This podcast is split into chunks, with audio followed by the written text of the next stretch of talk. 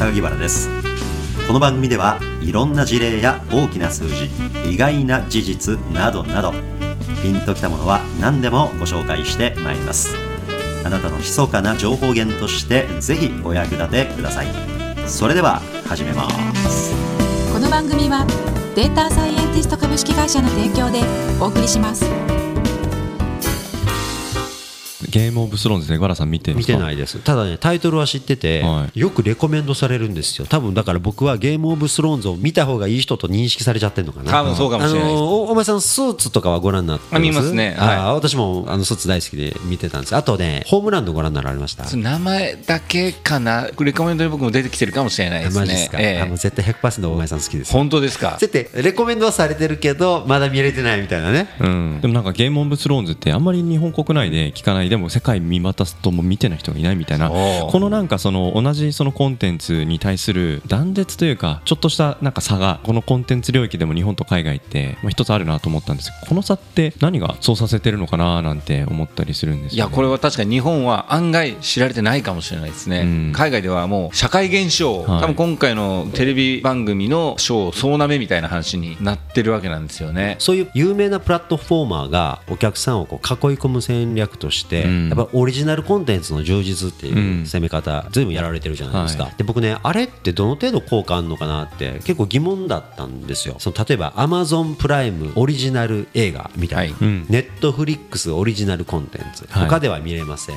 うちだけで見れます。だからネットフリックスに入会してください、はい。私ね一昨日ですよ。あの友人宅に遊びに行った時にね、はい。その友人がねビル・ゲイツのドキュメンタリーめちゃくちゃ面白かったと。で榊原さん絶対好きやから絶対見た方がいいと思ってめっちゃ勧めてくれたんですよ。ところがねそれねネットフリックスだって言うんですよね、んうん私ネットフリックス入会してないんですよ。Amazon プライムか YouTube で見ることが多くて。なるほど。で AppleTV に挑んでは面白くなくて 見なくてみたいなことを繰り返してたんですよね。で Netflix はずーっとなぜか気になり続けてたけどなんかこう勝手な思い込みで使わなかったんですよ、うん。でね生まれて初めて僕ね Netflix に申し込まなきゃって素直に思えたんですよ。なぜならビル・ゲイツのドキュメンタリー一刻も早く見たいから。なるほどね。それはね僕はあのさっきのそのオリジナルコンテンツがサブスクにつながるかどうかっていうことに関して言うと今のようにビル・ゲイツ見たいからネットフリックス入りたいと思うじゃないですか。僕の周りは案外見終わったら解約してますね。で Hulu 移りますとか、ええだから、うん、オリジナルコンテンツは入会のトリガーには結構なるけれども細かい人たちはあまあじゃあ見終わったらやめる。ワウワウもねあなんかその全米オープンテニスを見てテニス終わったから解約とかね。面倒くさいからもうやっとけみたいな人もいるし、ええ僕はだからまあずっといいかなと思ってるんですけど。なるほど。切りないですよ本当に。あ次フールあ次こっち。あまだ戻ってきたみたいな。だからオリジナルコンテンツがいつまでもキラーなのかどうかっていうかっていうと僕もそこは疑問で最後はでもネットフリックスで結局なんかその小津安二郎だとか黒澤明の映画見てますとかまあリコメンド機能がいいのかな。オリジナルじゃなくてもやっぱり結果オンデマンドで見れるものが多い方がいいからオリジナルだけではなくて幅広いものが見れる方がいいんじゃないかって気がしますけどね。その手のもののプラットフォームのビジネス勝負としては。大手プラットフォーマーのレコメンド機能ってめちゃくちゃ差がありますね、うん。YouTube である動画を検索したくてもなかなかヒットしないっていう経験された人多いと思うんですけど、はいはい。例えばね物買う時でもその Amazon で今日私絵の具買おうと思ってねプラチナホワイトっていうね白い絵の具をね 120g の絵の具と 240g の絵の具と 300g の絵の具とってサイズがいろいろあるんですよ、スケールがあって、はい。でね 240g 探したいのに同じメーカーのメーカー名まで入れてですよ。で色まで指定してですよ。グラム名指定してもそれ出てこないんですよ。ひどいな。アマゾンは僕もそうやっていろいろ経験しててそういうねスペック検索にすごく弱いなって印象があるんですよね。なるほどね。だから運営してる事業者によって検索品質ってめちゃくちゃまだ差がありますよ。だからレコメンド品質も差があるし、1うん。なるほど。巻2巻3巻4巻ってずっと買い上がっているシリーズものなのになぜか5巻は推奨されないとかね。僕も宇宙兄弟なんでこんなの今頃推奨していくんだとか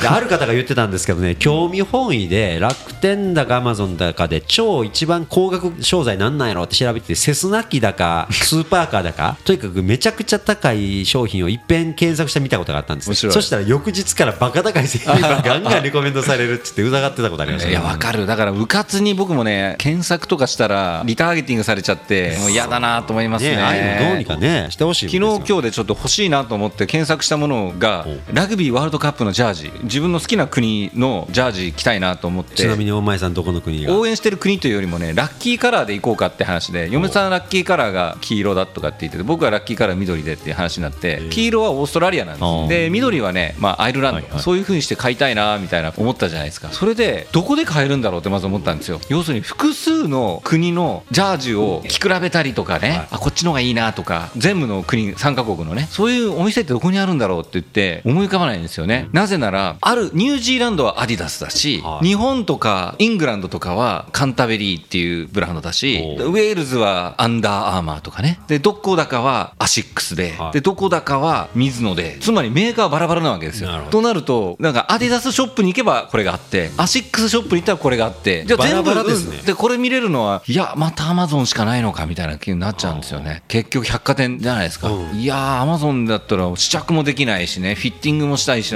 買いたくないわと思うんですけど今僕の中での絶望感ですよね。だから購入体験って意外とまだまだ余地があるんですね、まだまだ我々のニーズは満たされきっていない、まだ始まったばかりなんですよ、通販マーケットっていうのは。計測してくれるやつあったじゃないですか、体を。ゾゾあったあったはい。ゾねゾスーツもはい。そうですしね、それに追随していくつかのメーカーが、あれも全然サイズ違いの届いた言うて、私の友人がフェイスブック投稿してました、あそうですか。ちゃんと測ったのにこんな短いのそうですか。どこのその計測のやつ使ったかはちょっと忘れました、まあ、あれもね、ヤフーになっちゃったってことで、だから EC 事業も大きな転換点かと思いますよね。ZOZO でねラグビーのジャージが売ってるイメージもちょっとあんまないですよね。そうですよね。欲しいというものが洋服っていうセグメントで ZOZO に行ったらないっていう状況を見るとやっぱり満たされてないところが。意外とあるんですね。そうそうそうそう。今ほらラグビーブームが一時来てますけど、はい。その一つのスポーツ種目がその国に定着し常にお客さんを動員できるまでには一体どういう仕掛けが必要なんですか？例えばサッカーはそれに成功したわけでしょ。ね。で今バスケがちょっとあまあググッときたと。で「スラムダンクみたいに超人気漫画もあり、はい。中学校小学校でもみんなバスケに親しみ、うん。これだけ国民的に親しめられてきたはずのバスケがなぜ今までプロスポーツとしてとはい。かあるし、はい。一体そのスポーツマーケットが一つの国で受け入れられるにはどういうプロセスが必要なんでしょうね。そうなんですかね、一つやっぱりスター選手が出てくるみたいなものがあるのかもしれないですけど、あまあまあそういうのでもね、なんかラグビーの話で聞いたのは、日本にはね、中大連にラグビーの種目がないって言ってましたね。中学校の部活。イギリスなんかだとありますもんね。あそうです。だからね、なんかね、香港から帰ってきた帰国子女が、香港はイギリスの系だったんで、ラグビーができたらしいんですけど、日本の中学入ったらラグビー部がなくてやめたみたいな話があったって、テレビで言ってましたね、意外と日本はラグビー大国なんですけど、世界の中でも、でも、ラグビーがそこまでみんな普及してないのは、みんなが親しむ環境になってないっていうのはあるような気がしますね。あのラグビー用のグラウンドもあるわけじゃないですしね。そうですね。ガッツも高校であるかないかぐらいでしょ。でも大阪は大変なラグビーどころですよね、野球とラグビーは大阪っていうね、花園があるぐらいだし、あ。僕もね、大阪のね、友達がね、体育でラグビーがあったって言ってましたよ、高校なんか中学なんか忘れましたけど、共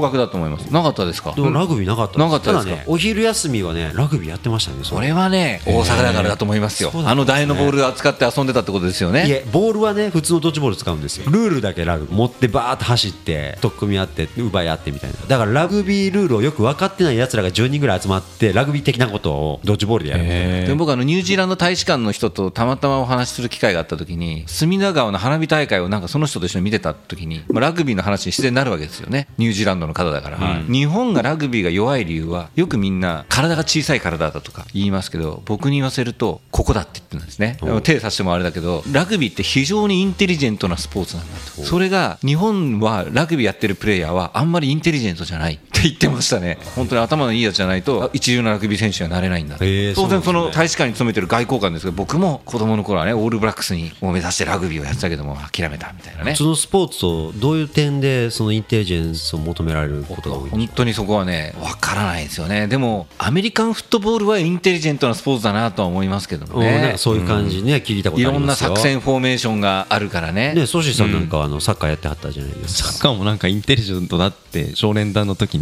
そう監督かからその視覚的にこれは緻密にメンバー同士のコミュニケーションとかっていうよりもやっぱラグビーってガタイがビジュアルがすごく入ってくるじゃないですか。だからそこに対してインテリジェントだって言われるあインパクトはあるね。とそこのインパクトなんじゃないかなっていうふうに受け取りましたけど、うん。あのオールブラックスのドキュメンタリーご覧になったことあり見ましたあれすごいですね、すごいあの選手一人一人の苦悩だったり。もうね、あれはサッカー界のブラジルだなとやっぱり思いましたよ。要するに勝っても褒められてないですもんね、うん。勝ち方が悪かったみたいなね。そうそのレベルですよね、マライア・キャリーがね自分がそのホテル行ったりレストラン行くたびに自分の曲がかかったりすることあるんですって、はいでその度に落ち込むとか言ってたんですよで普通僕らが聞いたらマライア・ケリーなんてうますぎるじゃないですか、はい本人はねうわこここんな歌い方よくないわここ外してるとかと思うんですあそうですかだからかほんまものプロって素人さんは感動してるけど、はい本人は納得している、なるほどね本人は課題を100も200も見つけてるみたいなねそうですオールブラックスのドキュメンタリーもまさにそんなんじゃないですかもう勝って観客湧いてんのにあそこのパスは用ないもう勝ったか負けたかじゃなくて勝って当たり前で勝ち方が大事だみたいなねそこの領域でしたおね。客さんは全然感動してないけど自分ではめっちゃやったうまいことできたと思ってはる人もいれば、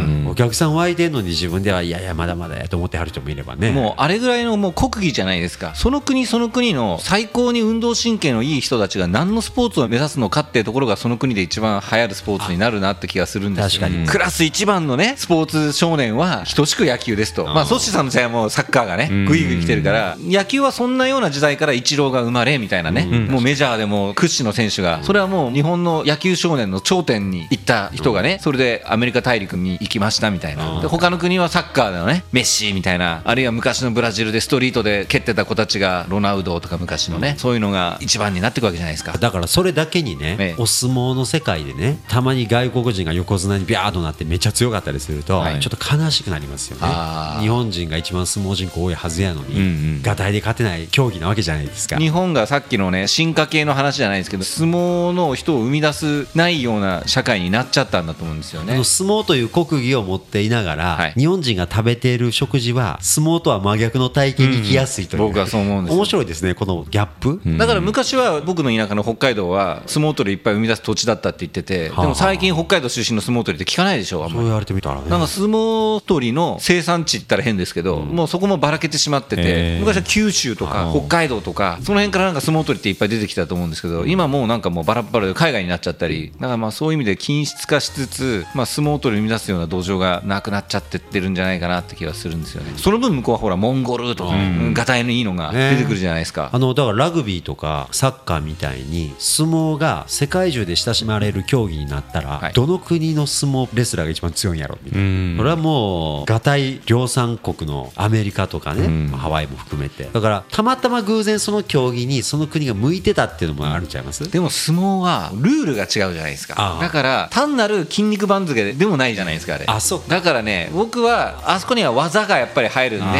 じゃあもう、うん、日本の相撲は技を彼らが習得できればいい勝負かもしれないけどそうですね。こはね相撲も案外体だけではなくていろいろある技。単純じゃないですからね。単純じゃないと思いますよ。めっちゃ駆け引きしてるらしいですね。いやぶつかり合ってるだけじゃない。ってう。回しの取り合いから何から回り込んでとかパーンって手叩いてこう驚かせてひらっと体をいなしたりとか。あとね YouTube 動画でねこれ拡散してたんですけどね。めちゃめちゃ巨漢の子供とねガリガリの子が相撲大会でね対決してる映像ご覧になったことあります？ないです。あまりにもガリガリの痩せた子とあまりにも巨漢で強そうな子とがね、うん。本気で相撲の子供大会で対決した試合があったんですよね。痩せてる子が勝ったんですでそれなんで勝ったと思います？何回も吹っ飛ばされそうになるんですよそのはいはい。痩せてる子、軽すぎて。で土俵際に何回も追い込まれるんですね。そのたんびにねくるくるくるくる回ってはね最後まで諦めなかったんですよ。ははははそれでねかなり長い時間が経ったんですなんかの拍子でくるって体が向いた時に大きい子がねコテンって倒れちゃって。でそれはね実は痩せた子が押しつぶされる形で本来だったらその子が負けてるはずなんですけど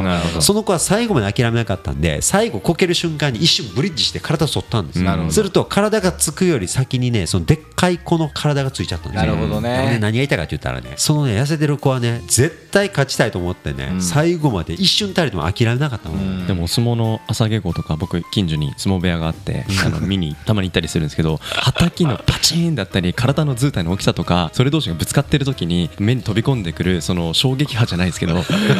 インテリジェントを感じる以上のやっぱり感情的なところで見るものをやっぱり迫力がすごいですね。だからやっぱりそのやっている当人と見ている人がやっぱり違う視点で見てるっていうところのやっぱスポーツの語りきれない面白さっていうのはあるなと思って。あの回しのつかみ方とかそういう駆け引きももちろんあるんでしょうけどまあそうですねそこにすら関心はもちろんあるんですけどそれをしのぐレベルの勢いをラグビーとかも作ってるっていうところがやっぱスポーツのすごいところだなと思うんですよね。いやもうネットフリックス、WOWOW、DAZN、アマゾンプライム全部契約しないと見れないですね。もう全部契約してましょうかこれね